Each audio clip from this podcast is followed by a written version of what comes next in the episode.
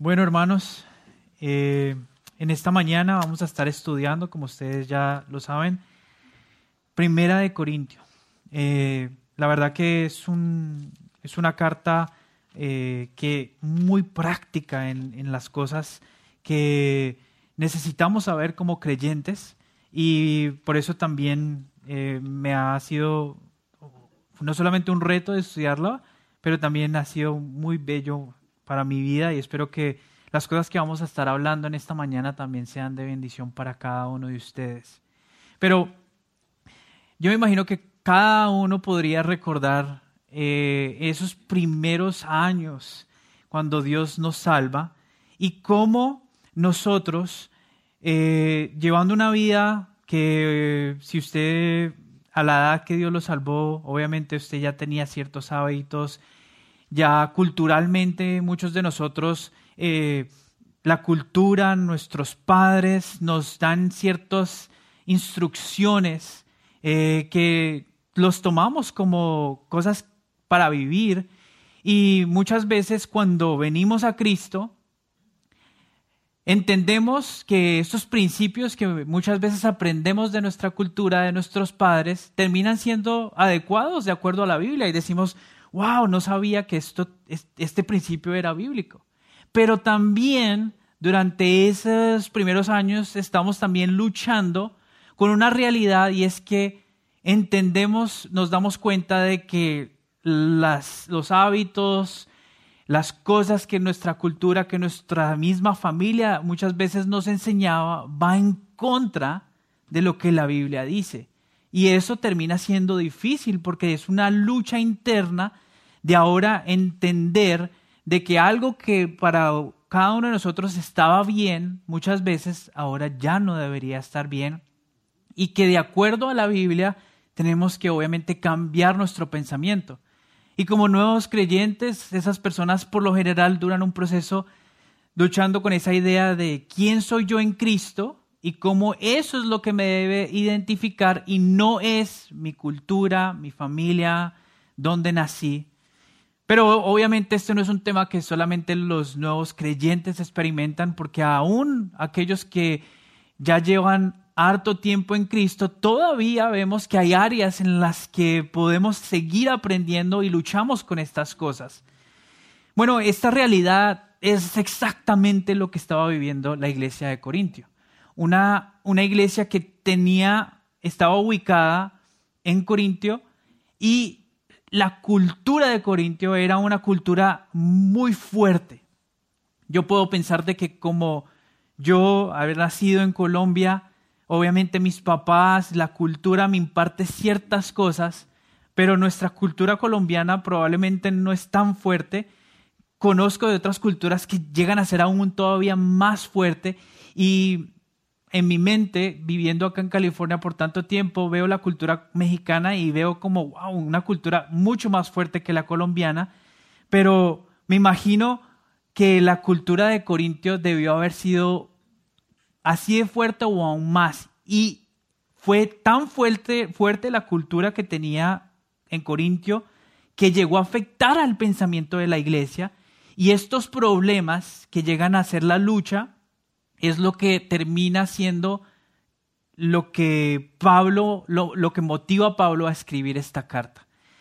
Ahora, lo motiva para llegar a tocar un tema tan básico, y es que como iglesia, cada creyente debería ser motivado a querer agradar a Dios y no a cualquier otra cosa. Ese es en verdad el tema principal de la carta. Y él lo toca por medio de dos secciones que vamos a ver en este día.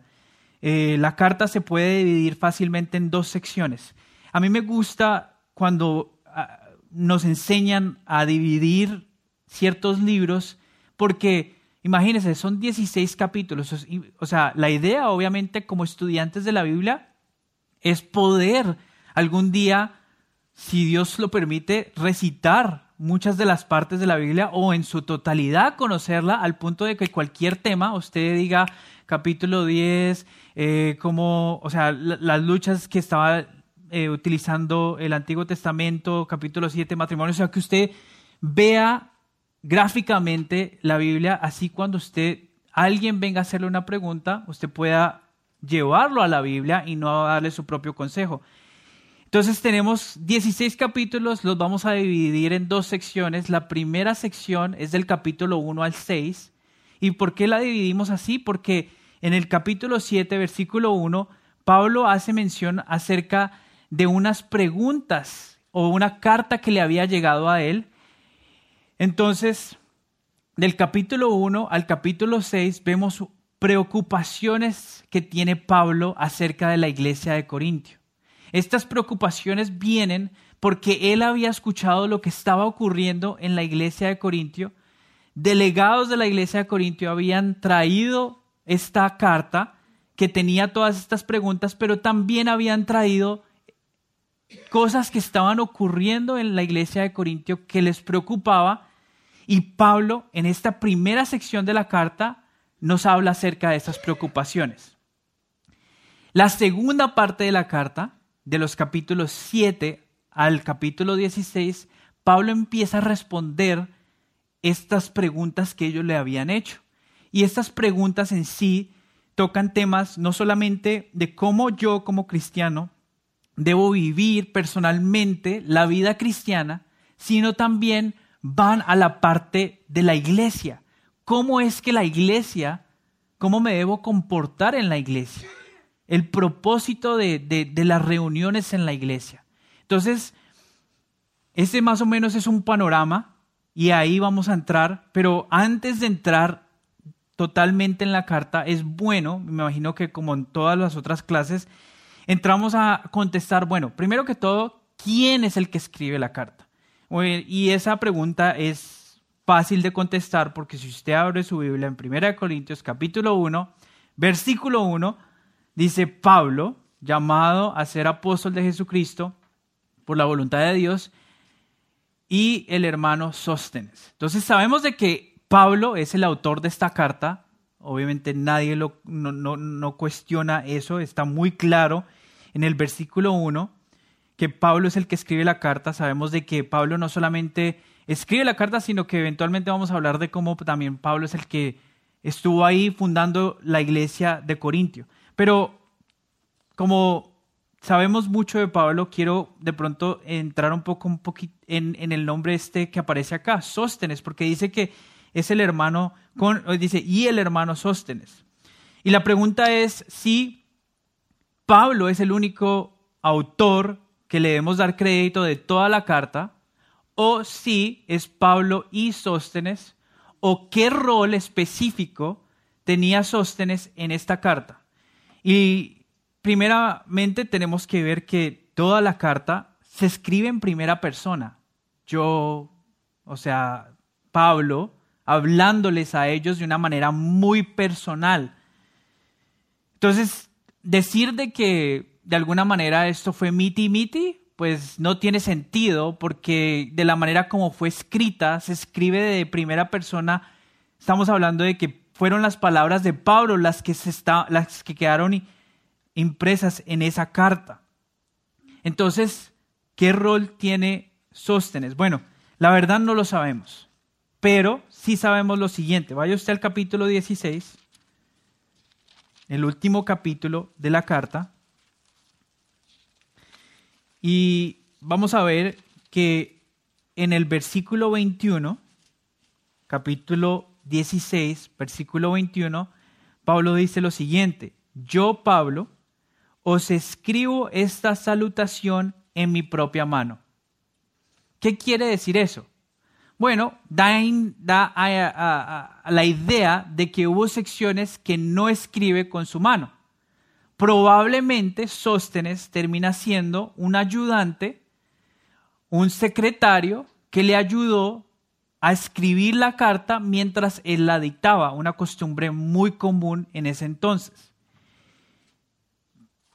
Esa solamente es algo que una posibilidad. De igual manera, es interesante ver que si esto fue la realidad, que Sóstenes es el que ayuda a Pablo, o si es Pablo el que lo escribe, ninguna de las dos afecta la inspiración de la Biblia, que es que el Espíritu Santo trabaja, obviamente, obrando en la vida de, eh, en, ese momento, en los pensamientos, en todo lo que estaba pasando eh, con Pablo, la situación que se había generado en Corintio, para que Pablo, sea que la haya escrito o la haya dictado, no afectara en ninguna manera todo lo que Dios tenía que decirnos, no solamente a la iglesia de Corintios, sino también a nosotros, a todos los que vienen a fe en Cristo.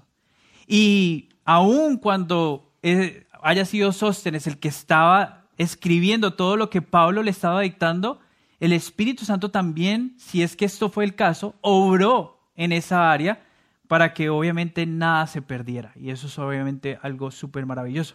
Pero ¿quién es Sóstenes? Bueno, la verdad, aunque el nombre Sóstenes no aparece en ningún otro lugar en el Nuevo Testamento, bueno, aparece dos veces en el Nuevo Testamento, acá y en Hechos 18. Interesantemente, Hechos 18 es donde vemos que Pablo visita por primera vez la ciudad de Corintio y es en Hechos 18 donde vemos que Pablo implementa la iglesia.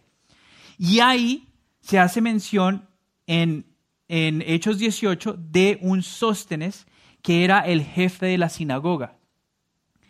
Probablemente entonces este Sóstenes, que ahorita estaba con Pablo, cuando se estaba escribiendo, le estaba ayudando y la razón por la que Pablo ve de necesidad de comentar que estaba con Sóstenes o que Sóstenes estaba ahí era porque obviamente era conocido en la iglesia de, de, de Corinto y eh, por eso eh, podría ser una posibilidad de que este es el Sóstenes que está ahí ayudando a Pablo, probablemente como ayudante, probablemente como secretario, pero aquí está es este personaje que, se nombra acá. Entonces quería ah, eh, hablar especialmente de que fue Pablo el que escribe la carta, probablemente con ayuda en el sentido de que Sóstenes está escribiendo, Pablo está dictando o solamente estaba ahí con él, pero este personaje termina siendo alguien que los corintios lo conocen.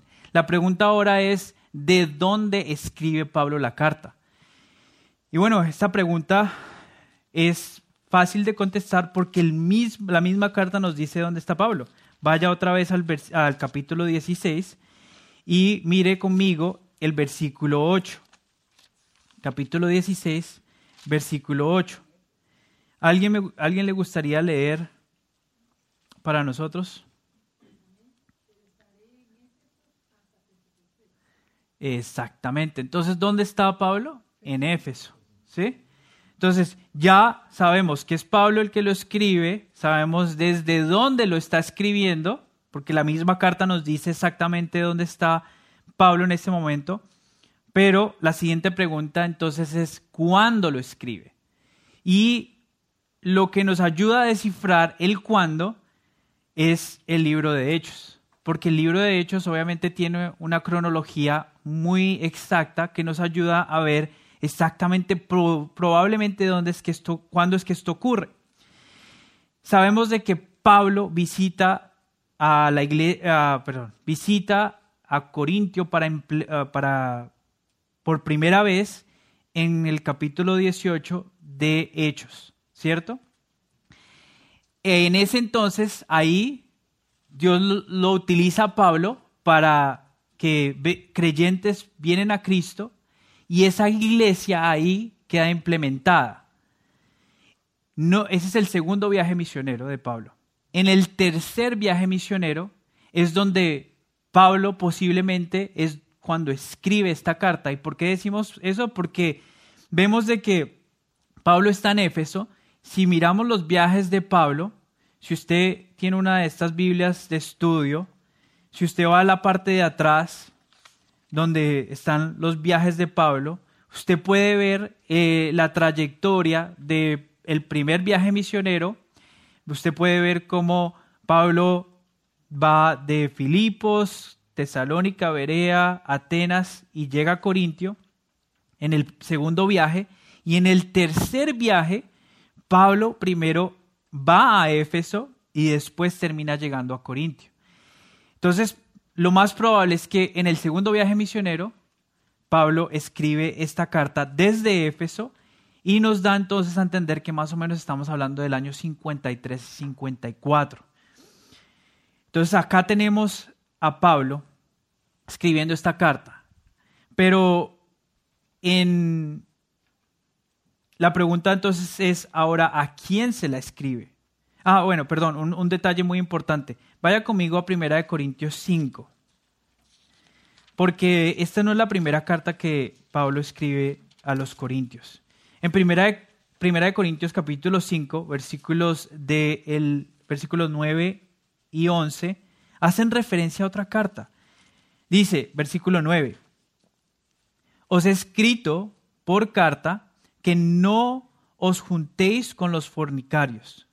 Versículo 11, más bien os escribí que no os juntéis con ninguno que llamándose hermano, fuere fornicario o avaro. Acá está hablando de otra carta que obviamente nosotros no tenemos en el canon de las escrituras. Esta carta, al parecer, tenía que ver probablemente con situaciones muy parecidas a lo que estamos viendo en Primera de Corintios. Era una carta de exhortación. ¿Qué nos da a entender eso? Que desde muy temprano esta, esta iglesia lidiaba con estos problemas y que escribe la primera carta y no fue suficiente una sola carta. Tuvo que escribir otra y obviamente tenemos segunda de Corintios, pero estos problemas que estaban ocurriendo en esta iglesia obviamente era algo que Pablo quería lidiar y quería resolver. No solamente él escribe cartas, sino que visita la iglesia y en, eh, en su segunda visita él tiene que lidiar con todos estos problemas. Pero acá tenemos entonces no es la primera carta, primera de Corintios en verdad la segunda carta, pero nosotros no tenemos récord de esa primera carta, tenemos solamente primera y segunda de Corintios. Y obviamente esta es la carta que Dios inspiró y tenemos como acceso y, y vemos que se relaciona mucho con la primera. Pero bueno, ahora la pregunta es, ¿a quién la envía? Bueno, eh, versículo, número, versículo 2 del primer capítulo nos dice a quién exactamente es enviada esta carta. Y dice la primera parte del versículo 2. A la iglesia de Dios que está en dónde? En Corintios, obviamente, ¿no? Primera de Corintios. Es fácil de responder esa pregunta porque ahí está. Pero mire la segunda parte del versículo 2. A los santificados en Cristo Jesús, llamados a ser santos, con todos los que en cualquier lugar invocan el nombre de nuestro Señor Jesucristo. Esto lo que hace es que termina incluyendo a cualquier lugar donde hayan creyentes que estén profesando eh, y predicando el nombre de Jesús. Y sabemos de que eso era algo muy común. Pablo escribía y la dirigía a algún lugar, pero la intención de Pablo no era que solamente esa iglesia se quedara con esa carta, sino que más bien era que se pasara la carta para que también fuera de instrucción para otras iglesias. Entonces, acá vemos que esta carta era para los corintios y esto es algo que podemos examinar aún más porque, bueno, como ya dije, eh, Pablo visita por primera vez a Corintio en su, primer, en su segundo viaje, ahí establece la iglesia, después él se va llega Apolos, que es enviado, es un judío que se convierte, es entrenado por Aquila y Priscila, y la iglesia lo manda a servir como pastor en esta iglesia en Corinto. Cuando está ahí, él sirve a la iglesia, ahí llega la primera carta, pero aún después de eso es que continúan habiendo estos problemas. En el primer capítulo se nos hace referencia a un grupo que se llamaba los de Chloe, probablemente una iglesia, que son personas que son los que llevan estas noticias a Pablo a dejarle saber las complicaciones que todavía la iglesia está teniendo.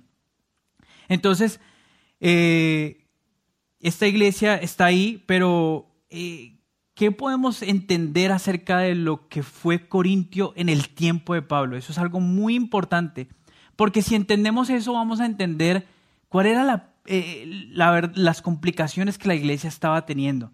Y lo que sabemos es que primeramente Corintio estaba ubicado en un lugar estratégico. Si vuelve usted a ese mapa que, tenemos, para los viajes de Pablo, usted se puede dar cuenta que Corinto está ubicado en un lugar costero que tiene entrada a dos mares.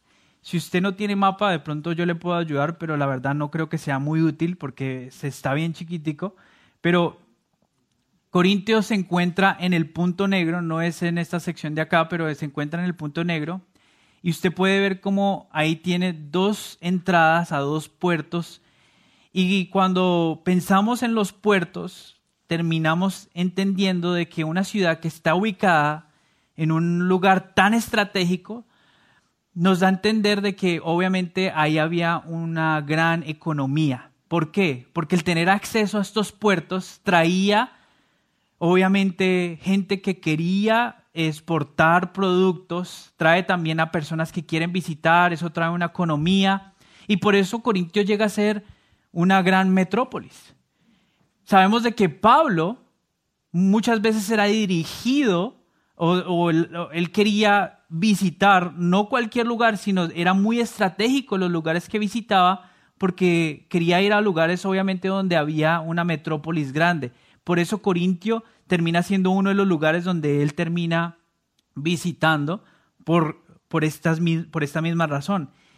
Es así que eh, el hecho de que tenía acceso al mar de, un, de, una costa y la otra, que en el siglo VI los griegos pavimentaron un camino de piedra que se llamaba Diolcos y atravesaba el estrecho que conectaba un puerto del otro y esto obviamente lo hacían para que los que iban llevando mercancía no tuvieran que gastar dinero viajando en más distancia, sino que obviamente ayudaba a, guardar o a, ahorrarse costos. Pero esto lo que permitía era que mucho dinero entrara a esa ciudad. Pero no solamente era una ciudad que tenía, que era conocida por su abundancia, porque era una metrópolis, sino que también era conocida por su inmoralidad. Era tanta la inmoralidad que existía en esta, en, esta ciudad que se conocía por un proverbio entre la gente que conocía de Corintio que decía que no era para cada, perdón, lo voy a leer, dice, no para todo hombre es el viaje a Corintio.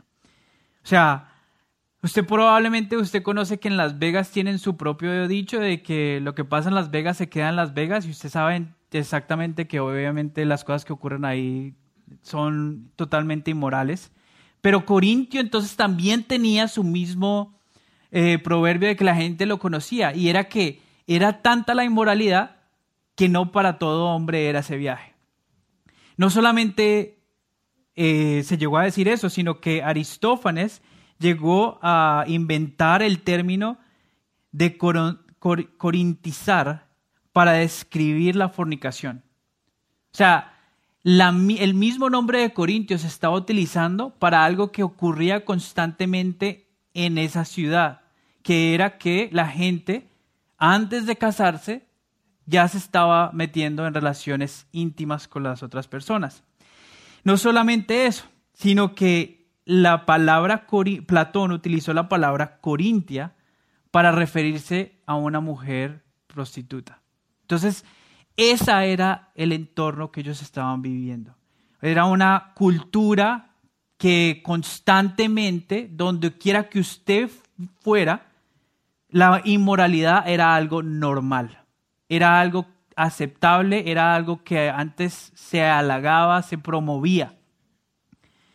No solamente eso, sino que en este lugar, en Corinto, eh, aparte de que en Grecia se jugaban los, los, ah, los Juegos Olímpicos, en Corintio también había una competencia muy conocida eh, y estos eran los Juegos Ísmicos. Y acá era donde después de las Olimpiadas venía gente de todas partes del mundo y ahí se llevaba en Corintio estos juegos donde habían deportes y obviamente habían competencias muy grandes. Y entendemos por qué Pablo termina utilizando muchas ilustraciones de deportes. cuando habla de correr la carrera, cuando habla de su propia vida espiritual, él utiliza estas eh, ilustraciones de deportes porque para los corintios esto era muy cultural. O sea, si para nosotros cada año pensamos en, la conferencia de Shepherds y después tenemos expositores y se vuelve algo muy de nosotros, para ellos era este evento que se llevaba a cabo, que obviamente atraía gente de diferentes partes del mundo. Entonces, esto era algo que era importante para ellos. También en Corintio había un templo, el templo de, eh, de Afrodita, y en este templo lo que se adoraba era eh, el dios del amor, donde habían miles de prostitutas y eh, la manera de adorar obviamente era por medio de la prostitución. Entonces, esa era la cultura. Aparte de eso, no solamente era que ya ellos eran religiosos en, esa, en ese paganismo, sino que también tenían otros dioses que también estaban adorando. Usted pensará, wow, o sea, increíble, ¿no? Pero póngase a pensar. Muchas veces nosotros nos ponemos a, a decir o a pensar que el cristianismo, cómo ser cristiano en los días de hoy, que es muy fuerte, pero imagínese lo que era ser cristiano en ese entonces, que no era que teníamos una iglesia en cada esquina, no, ahí no había iglesia, apenas Dios estaba haciendo una obra y la inmoralidad que se llevaba, si es que nosotros pensamos que los días de hoy estamos viviendo tiempos de una inmoralidad increíble, imagínese lo que era en ese entonces solamente pensar de que era totalmente raro, era alguien que no quería practicar esto ya que eso era lo que se había de hacer para adorar a los dioses. Las prostitutas era algo totalmente normal, era algo que eh, eh, era parte de su cultura. Y vamos a ver cómo eso termina siendo de impacto para la iglesia y cómo Pablo tiene que lidiar con esos problemas. Así que una cultura llena de inmoralidad, una cultura que obviamente es impactada por el hecho de que tiene una gran economía, una cultura metrópolis que obviamente es impactada por diferentes cosas. Y ahí Dios soberanamente establece esta iglesia y soberanamente también permite que luche con muchos de estos problemas para que Pablo termine escribiendo una carta que termina teniendo tanta teología práctica y necesaria para nosotros. Así que el propósito de la carta termina siendo instruyendo a las personas a centrarse en el conocimiento de que ellos tenían que enfocarse en querer agradar a Dios y no a ninguna otra persona. Y lo hace por medio de, uno, tocar sus preocupaciones, hablar de sus preocupaciones y segundo, responder estas preguntas que vamos a estar viendo. Así que capítulo 1, vamos a ir más o menos por, por, el, por toda la carta y vamos a tocar ciertos puntos importantes que nos ayudan a entender un poquito más de la carta. Pero en el capítulo 1, de los versículos del 1 al 9, vemos solamente la introducción, un saludo de agradecimiento él empieza a llegar ya a, lo que él iba a escribir en, el versículo 10 y en el versículo 10 del al versículo 17 nos habla de las contiendas que existían dentro de la iglesia. ¿Qué estaba ocurriendo? Los corintios empezaron a idolatrizar, ¿sí? Idolatrar, perdón, gracias hermana. Idolatrar a los pastores colocándolos en un lugar donde Dios tenía que estar. Entonces ahí es donde vemos que Pablo les dice, ¿por qué es que uno dice que yo soy de Apolos, yo soy de Cefas? Porque ellos se estaban perdiendo el hecho de que era Dios el que estaba haciendo la obra y no el mismo hombre. Ellos estaban enfocados en lo que Dios estaba haciendo por medio de estos hombres fieles y eh, habían perdido totalmente el enfoque de que el que tenía que llevar la gloria de todo lo que estaba ocurriendo era Dios. Y ahora creo que acá es un momento para que podemos pausar y reflexionar en eso, ¿no? Porque por la gloria de, por la gracia de Dios y obviamente solamente para la gloria de Él, tenemos en esta iglesia pastores fieles que de alguna manera Dios los está utilizando para impactar no solamente nuestras vidas, sino que su ministerio está impactando a muchas partes del mundo. Y tenemos también el privilegio muchas veces de, en estas conferencias que a veces hacen la iglesia, de, conocer a ciertos pastores que no obviamente pastorean esta iglesia, sino que pastorean otras iglesias que también han sido de impacto.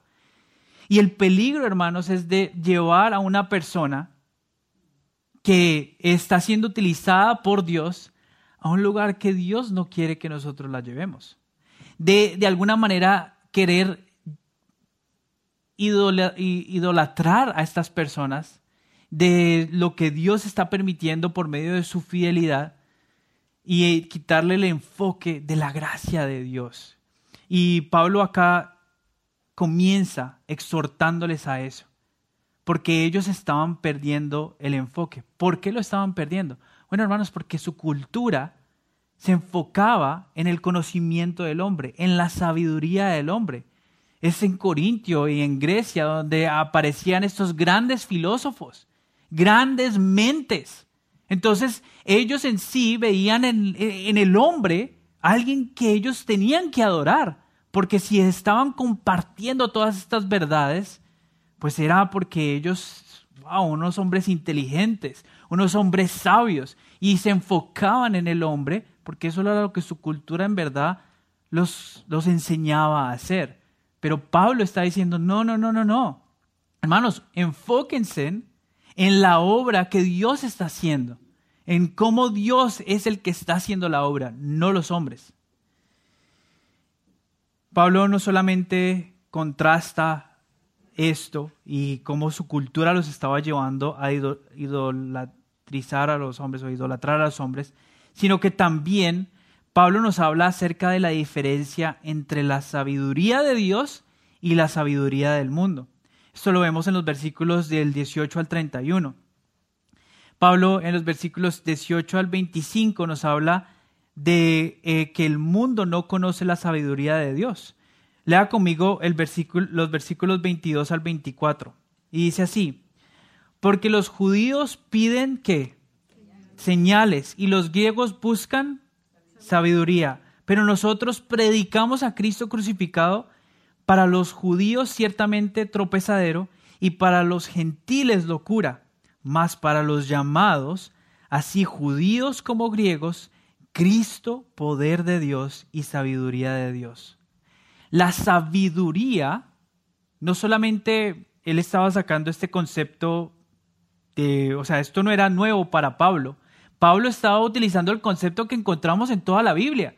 Si usted va a Salmos, usted va a Proverbios, la sabiduría no es el, el, intelecto de una persona, no es la inteligencia de una persona, no es su manejo de palabras. La sabiduría es el conocimiento de Dios y el sometimiento a su palabra. Eso es la sabiduría. En sí, el problema que estaba ocurriendo era que ellos habían definido culturalmente la sabiduría como la inteligencia como ese proceso de pensamiento, de poder analizar y llegar a conclusiones. Pero Pablo les está diciendo, no, eso no es sabiduría. La verdadera sabiduría se encuentra en el conocimiento de Dios. Y aquellos que conocen a Dios conocen su palabra y en eso hay sabiduría. Y ese era el impacto que, o esa era la enseñanza que Pablo quería llevar acá vemos también en, los versículos 26 y, y 31 que Dios escoge a los, al necio para avergonzar al sabio. Y en el capítulo 2, versículos 1 al 5, habla de que Pablo no lidió con ellos cuando fue a visitarlos, no quiso en sí querer demostrarse o presentarse él como alguien sabio, utilizando palabras sabias. Él no era un filósofo como los que ellos estaban esperando. Él vino y les predicó la palabra y predicó a Cristo crucificado y ese fue el enfoque de su predicación. No era de querer eh, de alguna manera impresionarlos a ellos con sus palabras. Él solamente estaba predicando y siendo fiel al Evangelio. Y eso es algo muy importante, hermanos, porque en sí muchas veces queremos, creemos que con sabiduría de palabras, con elocuencia, podemos llegar a impactar a personas a entender el Evangelio. Muchas personas llegan y creen que si de alguna manera traemos a alguien no converso y le hacemos leer todos estos libros, ya lo va a convertir porque le vamos a demostrar con pruebas. Pero eso no es lo que dice la palabra. Lo que dice la palabra es que solamente Dios puede llevar a alguien que es pecador a entender de que la palabra viene de Dios y que es autoridad para él. Solamente eso lo puede hacer Dios. Lo que nosotros hacemos cuando estudiamos la palabra es edificándolos, es aprendiendo acerca de lo que ya está. Y nos, obviamente, aprendemos cómo defender nuestra, la Biblia, y eso es bueno. Pero en sí nosotros no podemos ir al no creyente y creer que por medio de la evidencia o la sabiduría, que eso sea la llave de su corazón. Eso no va a ocurrir. Nosotros obviamente sí, eso es bueno. En sí vivir una vida santa bíblicamente dice que sí es luz para otras personas, pero solamente la salvación, el que tiene el control de la salvación es Dios y Él es el que imparte esa salvación. Eso es algo que los corintios tenían que entender. En los, en los versículos del 16, perdón, del 6 al 16 del capítulo 2, Pablo habla acerca de la revelación del Espíritu. Obviamente está continuando el pensamiento de la sabiduría y él básicamente les deja saber que solamente aquellos que el Espíritu les da el conocimiento de la palabra de Dios son aquellos que son sabios. Lea conmigo en el capítulo 2, versículo 14. ¿Alguien le gustaría leer para nosotros? Sí. Pero el hombre natural no percibe las cosas que son del Espíritu de Dios, porque para él son locura y no las puede entender, porque se han de discernir espiritualmente. Exactamente.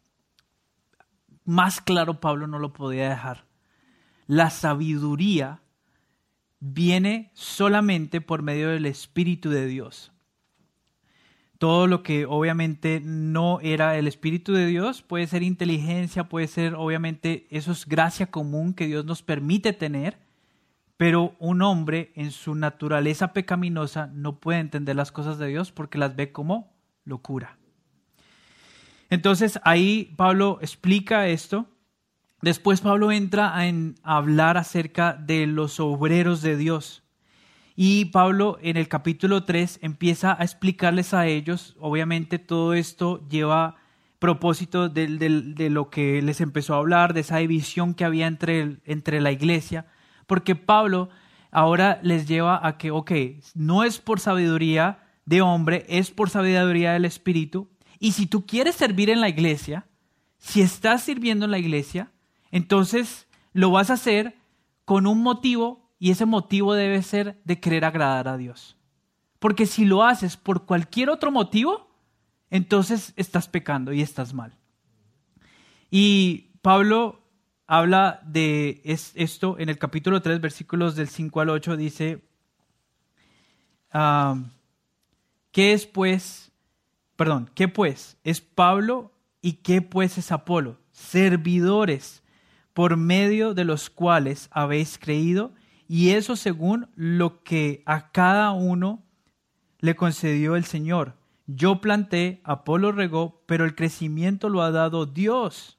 Así que ni el que planta es algo, ni el que riega, sino Dios, que, que es el que da el conocimiento. Entonces, aquí claramente eh, nos deja saber que Dios es el que, el que debería llevarse la gloria y, el, y los que sirven, acá en el versículo 8 nos da a entender eh, quién es el que debe aprobar su servicio. Y dice, y el que planta y el que riega son una misma cosa, aunque cada uno recibirá su recompensa a su labor, obviamente, de Dios. Dios es el que da la recompensa. Entonces, Pablo acá centra a los corintios de pensar de que de alguna manera ellos eh, vanagloriosamente podían servir. Esta mala idea de querer de alguna manera ser representantes y tener la atención para su propia gloria, Pablo acá los centra claramente y les deja saber la definición de un siervo de Dios, que es no el que busca la atención solamente por la atención, sino el que busca agradar a Dios. Y en el capítulo 4 continúa con este pensamiento hablando del servicio para Dios. Y él se compara con otras personas y deja saber que él no es diferente a ellos, sino que es igual a ellos. Para darles a entender que aún él siendo un apóstol, también era un creyente. Y por ser solamente apóstol no lo hacía a una persona mejor, sino que él era igual que ellos. Eso lo vemos en el capítulo 4, versículos del 3 al 4. Eh, si alguien nos ayuda a leer, por favor. Versículo, eh, capítulo 4, versículos del 3 al 4.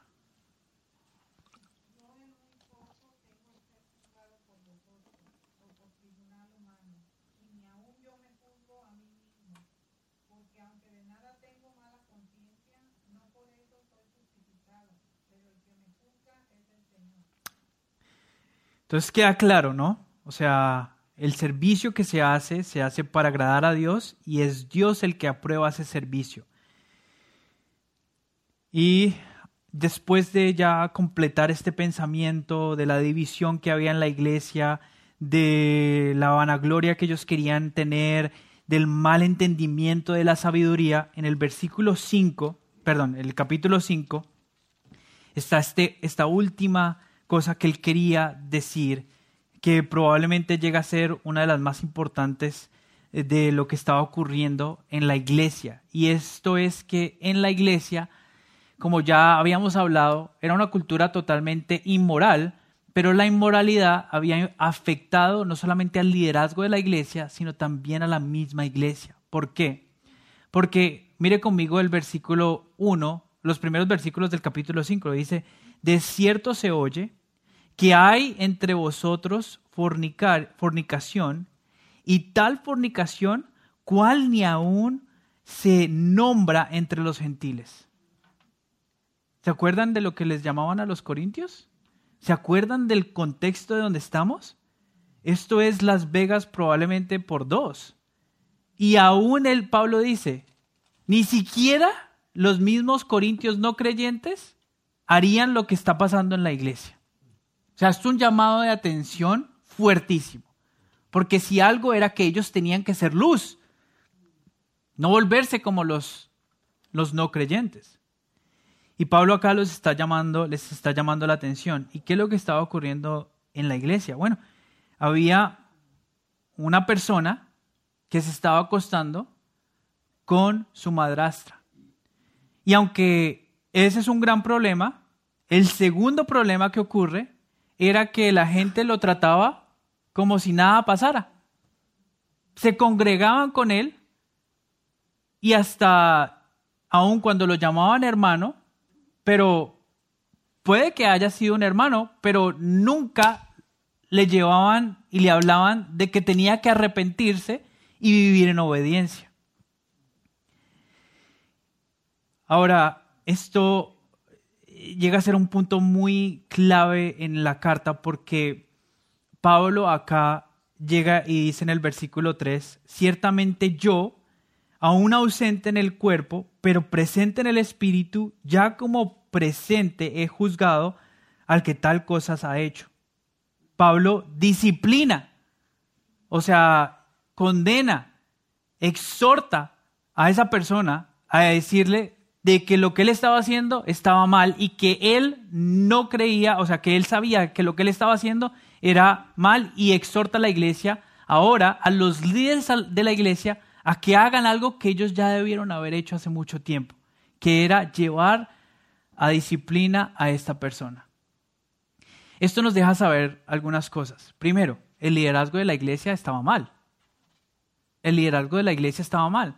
Porque si sabemos algo de la disciplina de la iglesia, es que la disciplina de la iglesia se lleva a cabo primeramente con la iglesia. Usted ve a un hermano que está viviendo en pecado, que se considera creyente, que está congregando, dice creer en Cristo, pero está viviendo en pecado y el, eh, el, orden ahí de la disciplina es que usted va en privado, lo confronta, si ese hermano no, no se arrepiente, usted lleva después a otro hermano, después lo lleva delante de los líderes de la iglesia, ya después, eh, si el pecado se lleva de que no hay arrepentimiento, o sea, se presenta el pecado a la iglesia. Hay un orden y tenemos muchos versículos de cómo lidiar con la disciplina de la iglesia en diferentes partes, no solamente en Mateo 18. Este es un ejemplo de exhortación a los líderes de la iglesia a llevar a cabo la disciplina de la iglesia. Y esto es algo muy importante porque vemos acá una iglesia totalmente pasiva, desde el liderazgo hasta el resto de la iglesia. ¿Y qué termina ocurriendo cuando el liderazgo es débil? Bueno, la misma iglesia estaba aceptando el pecado.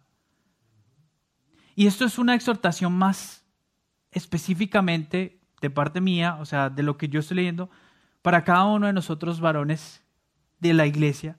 Porque obviamente, aparte de que esta es una exhortación que le estaban haciendo a los líderes de la iglesia, pero nosotros estamos siendo llamados a ser líderes de nuestro hogar y de ser sacerdotes de nuestro hogar, de conocer lo que dice la palabra y de obviamente disciplinar cuando se tiene que disciplinar y guiar.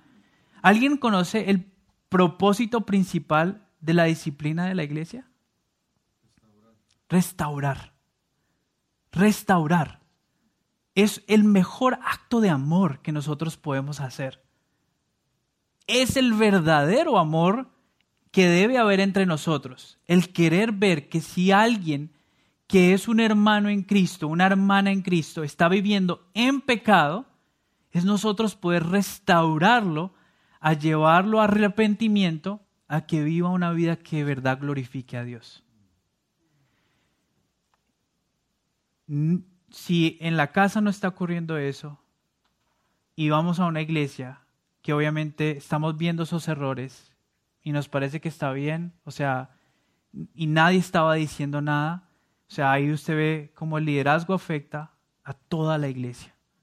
Pero es nuestra responsabilidad también de vivir de acuerdo a, a lo que Dios nos imparte. Y esta disciplina que se lleva a la iglesia no es más que el mejor acto de amor que nosotros podemos tener con los unos a los otros. Y les exhorto a eso, a, que esto sea una realidad en la vida de cada uno de nosotros. Que si llegamos a conocer a alguien, un hermano o una hermana en Cristo que están dando en pecado. Que no sea nuestro pensamiento, bueno, pues ese es su problema. Porque eso es lo más fácil que nosotros podemos hacer, pero es el acto que de verdad demuestra menos amor.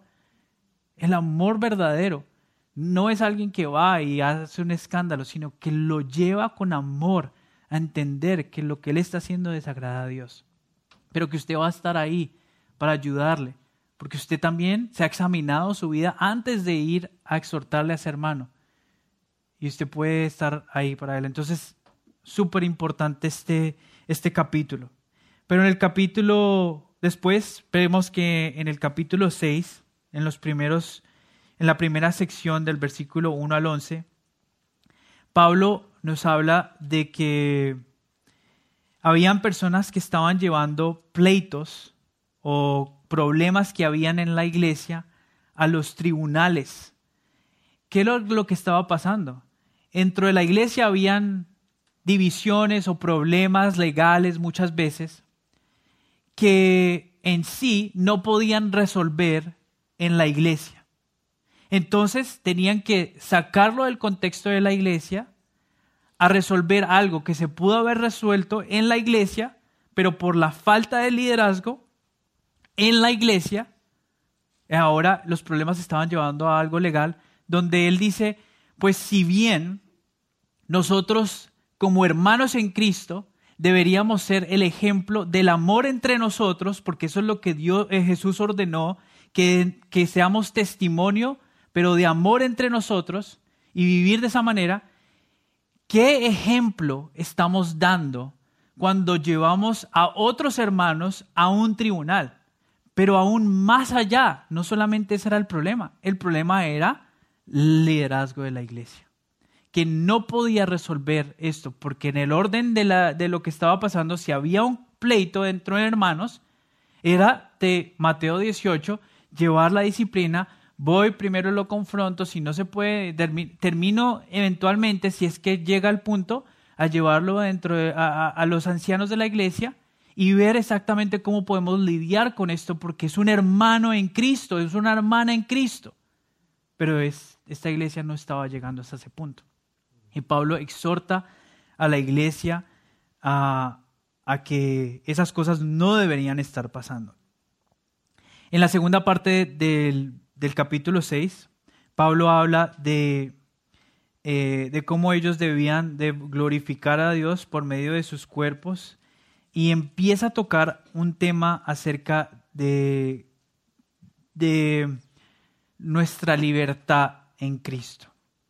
Porque obviamente él acá está tocando eh, de cómo nosotros podemos tener acceso a muchas cosas que son buenas, pero no todas obviamente glorifican a Dios. Y eso en verdad termina siendo el versículo 12 del capítulo 6, donde Pablo dice, todas las cosas me son lícitas, mas no todas convenientes. Todas las cosas me son lícitas, mas yo me dejaré dominar, no me dejaré dominar de ninguna. Pablo entendía que como identidad en Cristo, aquel que había sido salvo, él mismo, ya no era él el que dominaba y pensaba solamente sus deseos, sino que él vivía ahora como nueva criatura, queriendo glorificar a Dios en, de toda manera, de completamente. Y acá lo que dice es, claro, hay muchas cosas que usted pensaría, bueno, pero esas son buenas. Sí, pero glorifican a Dios, dan testimonio de Dios, afectan a otra persona y eh, puede ser una piedra de tropiezo para otra persona. ¿Está usted solamente buscando su propio beneficio o está usted tomando una decisión que, que se enfoca primeramente en glorificar a Dios y después en ser beneficio para otras personas? Esa era la actitud que Pablo estaba tratando de que ellos entendieran, que, como iglesia esa debería ser la actitud. Y acá es lo que vemos en, estos, en el capítulo número 6. En el capítulo 7 vemos ya un tema de matrimonio. Y creo que este es un tema súper práctico para cada uno de nosotros, aquellos que estamos casados, pero no solamente los que estamos casados, sino que también se toca el tema de las viudas, eh, se toca el tema de los que están solteros esperando por... Entonces, un, capítulo que cada uno de nosotros debería dedicarle, obviamente más de lo que le vamos a dedicar en esta clase. Pero en el, en los, en el capítulo 7, versículos del 1 al 16, Pablo empieza a tocar ese tema de la abstinencia en aquellos que estaban casados.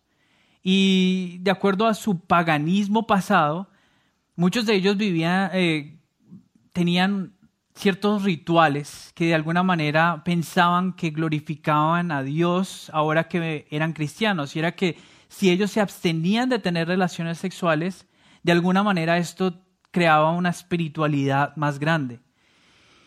Y Pablo les dice, miren, eh, primero que todo entendamos una cosa. Si usted está casado, su cuerpo no le pertenece a usted, sino le pertenece a su esposa y su el cuerpo de su esposa le pertenece a usted. Y si ustedes van a decidir en no tener intimidad sexual, que eso no sea la decisión de una sola persona, sino que ustedes se tienen que dar a, comunicarse porque eso es lo que Dios quiere que se haga. Segundo, aunque eso puede ocurrir, que ustedes tengan un tiempo de no intimidad, Él dice, el peligro es que ustedes abran la puerta al pecado. Y eso no se debería hacer. Porque si bien ustedes quieren agradar a Dios, pues que no terminen después en pecado por querer hacer algo bueno. Tocando un tema muy práctico. Segundo, Pablo habla acerca de, la, estar solteros y aquellos que si están solteros deberían gozarse de estar solteros. Y estamos hablando obviamente de aquellos que todavía no se han casado y que Dios en su providencia permite que todavía no se casen. Y acá el tema es que no es que, porque eh, en, el eh, en la primera hora no quise dar a entender de que de alguna manera eh, lo que Dios quiere es que permanezcan solteros, aunque Pablo claramente dice, o sea, si yo quisiera, si esta es mi opinión, quédense solteros. Pero el punto acá de Pablo es que en estar soltero, usted tiene mucho más tiempo para servir a Cristo. El enfoque debería ser servir a Cristo. Entonces, ¿qué pasa? Alguien puede leer eso y dice, si ves, puedo quedarme soltero, pero ¿cuál es el motivo de quedarse soltero? Porque muchas veces las personas que se quieren quedar solteros no es glorificar a Dios y servirle a Dios en todo su tiempo, sino más bien es como egocentrismo de que, ay, no quiero someterme a otra persona o no quiero, eh, quiero yo ser el centro de mi vida y ahí hay un pecado que se debería lidiar. Pablo acá está diciendo, no, ¿sabes qué? Providencialmente Dios te tiene soltero y gózate estar soltero porque tienes más tiempo para servir a Dios. Y eso es algo que si hay alguien soltero acá, eh, debería gozarse en eso. Tiene, tener el tiempo que obviamente cada uno de nosotros sabe. Muchas veces, entre más responsabilidad, menos tiempo tienes muchas veces para servir. Y aquel que está soltero, pues esa libertad la tiene y se debe gozar en eso. Pero no solamente habla de eso, sino que habían también personas en el versículo 10 al 16 que se querían divorciar porque, su pareja no era creyente y Pablo dice, no, eso no es una excusa para el divorcio, eso no es algo que, Dios le agrada a Dios. Y por último, eh, Pablo les, en el, en el versículo 17 al 24, Pablo les habla de que si usted fue salvo, y usted está soltero, si usted es salvo y usted está casado con alguien que no es creyente, o si usted es salvo y usted está, eh, si usted ya está viudo, pues en sí permanezca así, o sea, no trate de cambiar eh, el hecho de que Dios lo salvó en ese contexto, como lo estábamos viendo de que aquellos que querían de alguna manera divorciarse porque ahora estaban viendo pleitos con su pareja porque no eran salvos. Entonces Pablo acá les dice, permanezcan y permitan que la voluntad de Dios de salvarlos en ese contexto es algo que Dios va a utilizar, y obviamente nosotros lo sabemos, para nuestra propia santificación. Entonces, eso es lo que la exhortación de Pablo. y por último, Pablo les habla a las viudas y en, el en los versículos 25 al 40, Pablo les dice, sí, ustedes están libres de volverse a casar si quieren, pero él recomienda a las viudas enfocarse en servir a otras hermanas y ser obviamente de instrucción a ellas. Y obviamente eso es algo súper práctico de no solamente estar solteros, matrimonio y hasta llegar a la parte de ser viudas, pero vemos cómo Dios providencialmente causa que dentro de la iglesia hubieran tantas preguntas para que podamos tener una palabra que está tan llena de respuestas para nuestro diario vivir. Y eso es lo que vemos en estos capítulos. En el capítulo 8, Pablo empieza a hablar un tema que ya habíamos empezado a hablar, que es la libertad en Cristo. Y vemos acá este problema que estaba ocurriendo en la iglesia, y era que, pues, viviendo en Corinto, pues había mucho paganismo, la gente, habían lugares donde sacrificaban animales y después esa carne la terminaban vendiendo y la gente estaba preguntándose, bueno, o sea, antes en nuestra vida pasada súper contentos de comer esta carne porque ya había sido sacrificada para los animales o no nos importaba, pero ahora ¿qué debemos hacer? Porque ahora ya conocemos que eso no está bien que eso es paganismo y conocemos de que obviamente nuestra identidad es en Cristo. Y Pablo les lleva a decir acerca de la libertad que tienen en Cristo, porque les dice, miren, o sea, ustedes pueden comer lo que ustedes quieran comer, pero Si usted come y usted conoce de alguien que no tiene convicción de que usted coma, usted no debería utilizar su libertad como cristiano y deleitarse en esa comida sabiendo de que su hermano o hermana se va a tropezar por sus convicciones. Y esto es algo supremamente importante, hermanos. Vuelvo y repito, y Pablo lo, repito porque Pablo en su carta el enfoque de no en nosotros, sino primeramente Dios y después en nuestros hermanos está tan claro ahí. Y muchas veces nuestras decisiones se basan en que, bueno, la verdad no es como que lo que estoy haciendo está mal. Usted puede ver televisión, usted puede eh, escuchar la radio. Y muchas veces escuchar eh, la radio, escucha música secular. Pero cuando lo hace, fíjese que usted no sea una piedra de tropiezo. Tenemos libertades para hacer ciertas cosas, pero cuando nuestra vida se enfoca más en lo que yo puedo hacer, en mis beneficios, en mis derechos, que es literalmente lo que nuestra cultura nos enseña en el día de hoy, mis derechos, yo, yo, yo soy el importante, perdemos de vista algo tan básico y tan fundamental en la vida cristiana, que es que nosotros no somos de nosotros mismos, sino servimos a Dios y nos entregamos completamente a Él. Y si tenemos que morir a nosotros mismos, lo, lo hacemos por el beneficio de otras personas. Esa es la actitud cristiana. Y eso es algo que deberíamos de vivir diariamente, no solamente en ciertos días. Y Pablo acá lo deja muy claro. Pablo también explica que él mismo tuvo que renunciar a sus beneficios, o sea, beneficios, libertades. En el capítulo 9, versículo 19, dice Pablo, por lo cual, siendo yo libre de todo, me he hecho qué? Siervo, esclavo de todos para ganar el mayor número. Eh, esa era la actitud de Pablo, era un siervo. Obviamente esto no está diciendo que Pablo cometía pecado y vivía en pecado porque otros vivían en pecados. Muchas veces vemos esto, al menos yo lo he visto muy comúnmente en gente que empieza a querer salir o empezar a pensar en el matrimonio con alguien que no es creyente y dicen, no, pero el motivo es para convertirlo. Y es como que no, porque la Biblia claramente nos enseña que nosotros no deberíamos estar en unión con alguien que no está en la luz, que no, que no, que no entiende las cosas de Dios.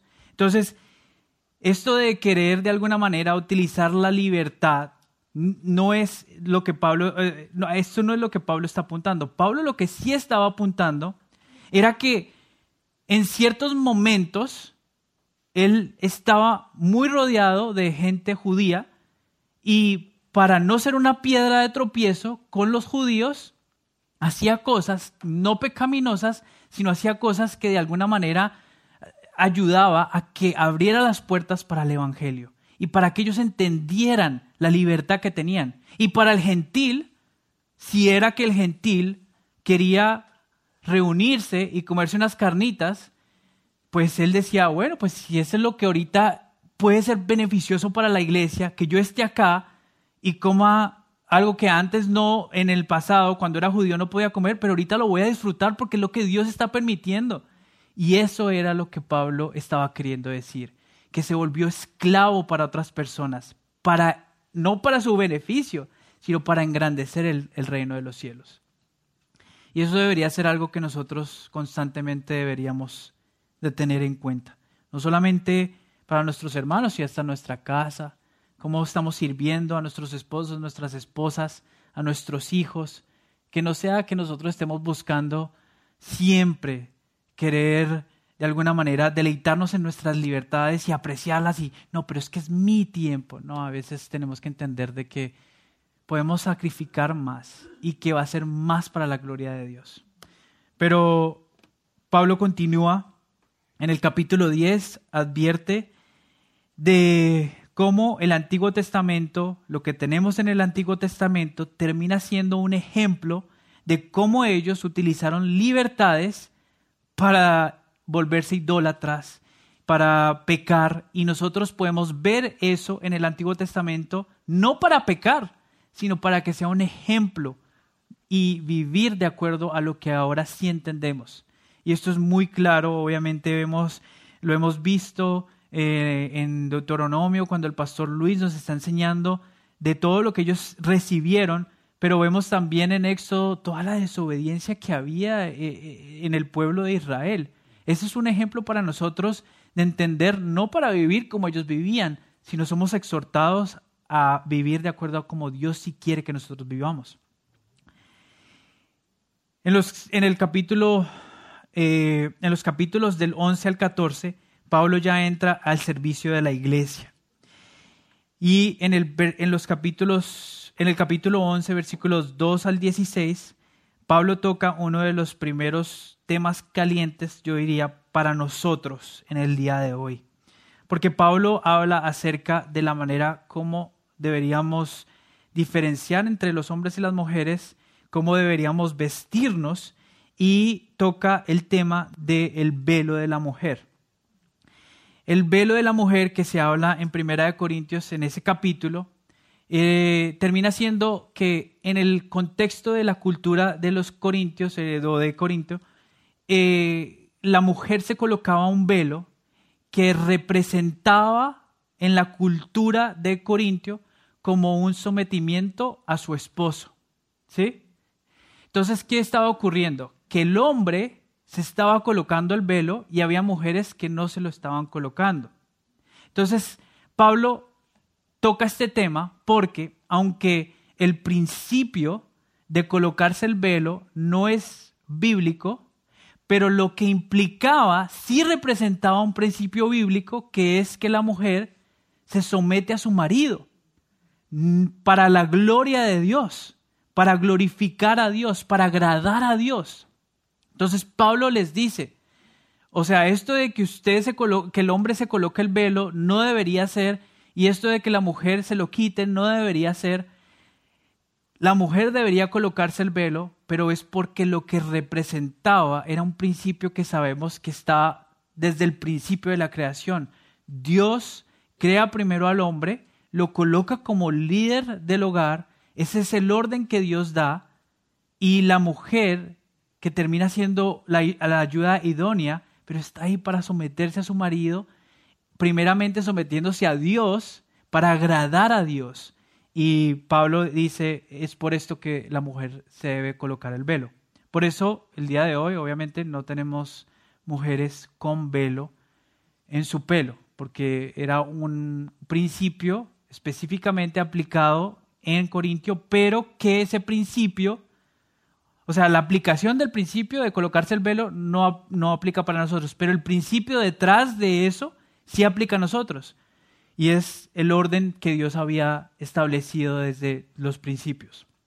Entonces, Pablo habla de eso en el capítulo 11, de los versículos del 2 al 16, de los versículos eh, 17 al 34, Pablo toca la cena del Señor, la comunión.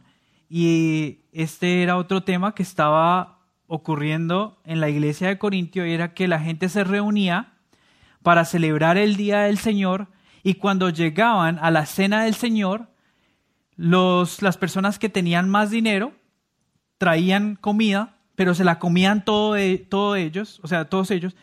Los que probablemente no tenían tanto acceso económico o eran más pobres, terminaban a veces sin comer y con hambre y se volvía más bien una reunión social como lo que los paganos celebraban, donde llegaban allá y la manera como el pagano celebraba sus reuniones de dioses era emborrachándose, era el vino, porque el vino de alguna manera tenía una connotación de, adorar a Dios. Entonces ellos estaban trayendo su paganismo a la cena del Señor. Y lo que Pablo les estaba indicando es el propósito de la cena del Señor. Y tuvo que repetir las palabras de nuestro Señor Jesucristo al establecer la cena del Señor, para darles a entender que esto no era para, de alguna manera, una celebración cualquiera.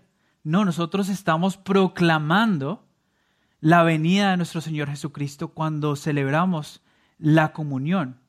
Y no solamente eso, que debe haber una examinación de nuestro corazón, de nuestras vidas, que no sea algo que nosotros tomamos, ah, porque como todo el mundo está tomando, entonces yo también lo voy a tomar. No, examinar nuestras vidas. Pero más que todo, Pablo no solamente estaba diciendo examinen sus vidas, sino también habla del hecho de que porque había tanto pecado en cómo ellos estaban celebrando, había gente que hasta se estaba enfermando, probablemente soberanamente Dios estaba de una vez implementando justicia, justicia que no se estaba o disciplina que no se estaba llevando a cabo por los líderes de la iglesia.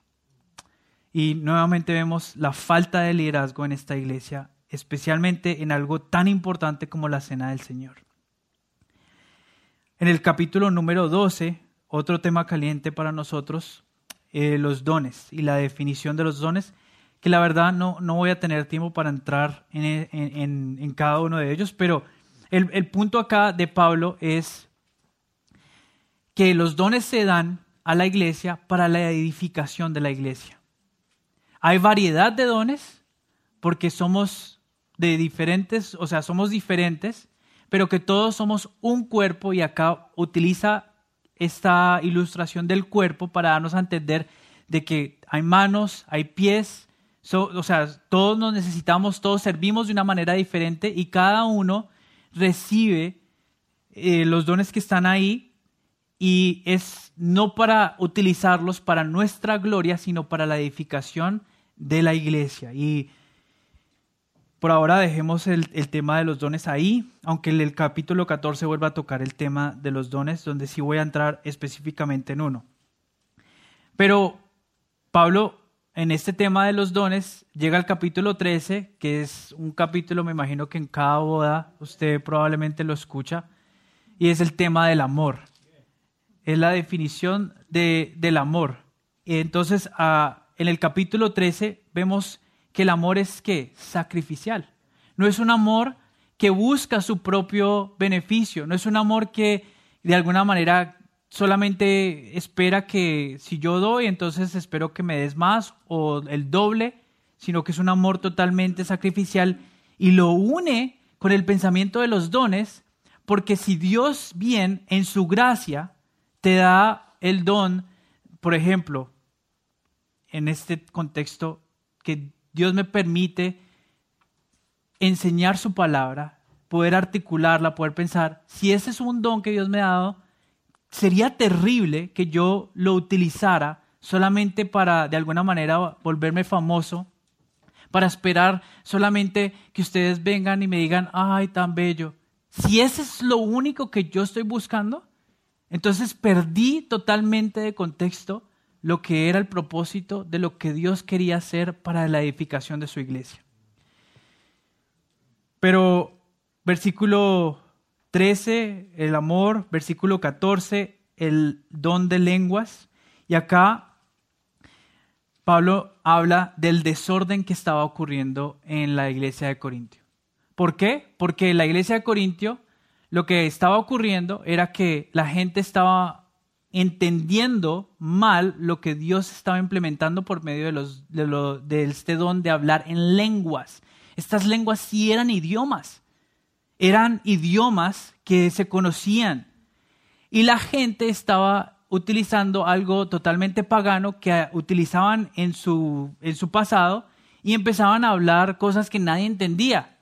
Y Pablo dice, esas lenguas extrañas no deberían ser parte del orden que Dios tiene para su servicio. Porque ¿qué pasa? Usted como no creyente o alguien que no, es creyente viene y lo único que causa es confusión, porque primeramente nadie le está entendiendo lo que usted está diciendo. Y si bien, volvamos al capítulo 12, el principio de los dones o lo que el propósito es edificar a la iglesia. ¿Qué edificación tiene si usted está hablando y nadie le entiende? Ninguno. Entonces ese es el principio ahí que Pablo hace en el capítulo 14 en la primera parte, en la segunda parte vuelve a ir a hablar acerca de la mujer, porque aquí es donde entramos en el capítulo 14, versículo 33 3b y, 30, y 36, y Pablo eh, le dice a la o sea, ordena que la mujer no hable en, en el servicio de la iglesia. Ahora, ¿Qué es lo que Pablo que estaba tratando de decir? Bueno, primeramente lo que estaba ocurriendo posiblemente era que estas, las, mujeres veían el, la falta de liderazgo en su casa y estaban llegando a la iglesia y estaban interrumpiendo el servicio, haciendo preguntas, cuando era el hombre, el, que, eh, que, el pastor que Dios había colocado para predicar la palabra, ellas estaban interrumpiendo el servicio. ¿Por qué lo interrumpían? Probablemente por, por, egocentrismo y también por falta de que sus esposos obviamente no estaban, eh, no, no estaban nutriéndose y ni siquiera podían contestar sus preguntas. Entonces, ¿qué pasa? En el capítulo 14 vemos una, una orden, un mandato súper claro, porque en el capítulo 14 Pablo no está hablando específicamente de Corintio como la única que debía obedecer este mandato, sino que habla de toda la iglesia. Y le dice a la mujer, obviamente, que no debería hablar, y este mandato se aplica no solamente en el hecho de que hacer una pregunta, sino también en que no deberían haber mujeres pastoras, que la mujer no, de acuerdo al orden de Dios, Dios eso no le agrada, y cualquiera que haría eso, ahí lo habla como algo totalmente de desagrado.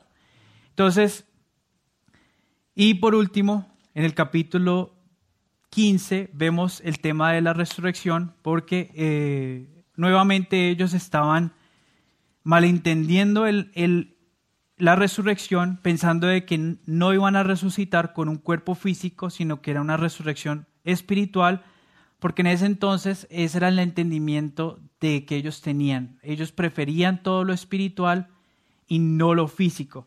Y Pablo les dice, no, ustedes van a ser resucitados y va a ser en, en, un cuerpo, no va a ser espiritual.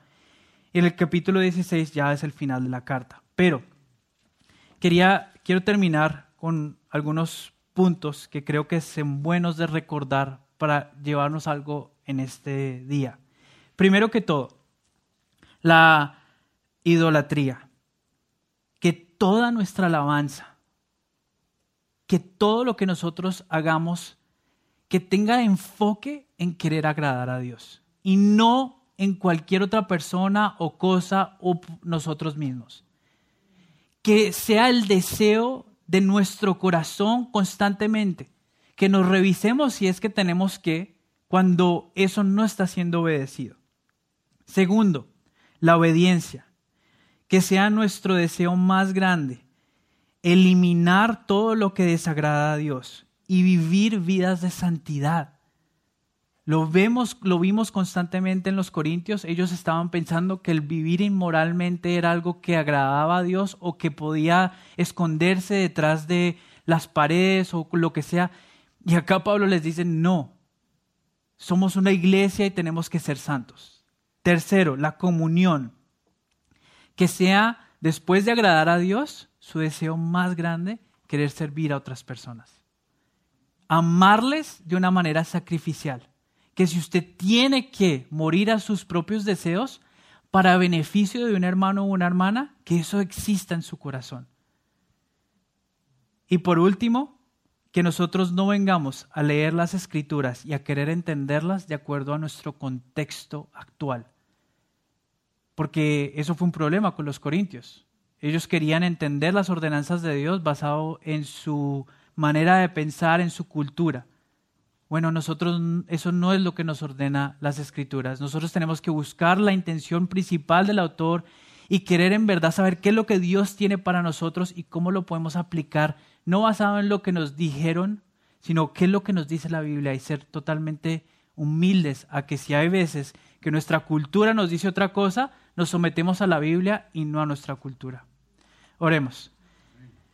Padre Santo Señor, te damos gracias por esta carta, te damos gracias por este estudio.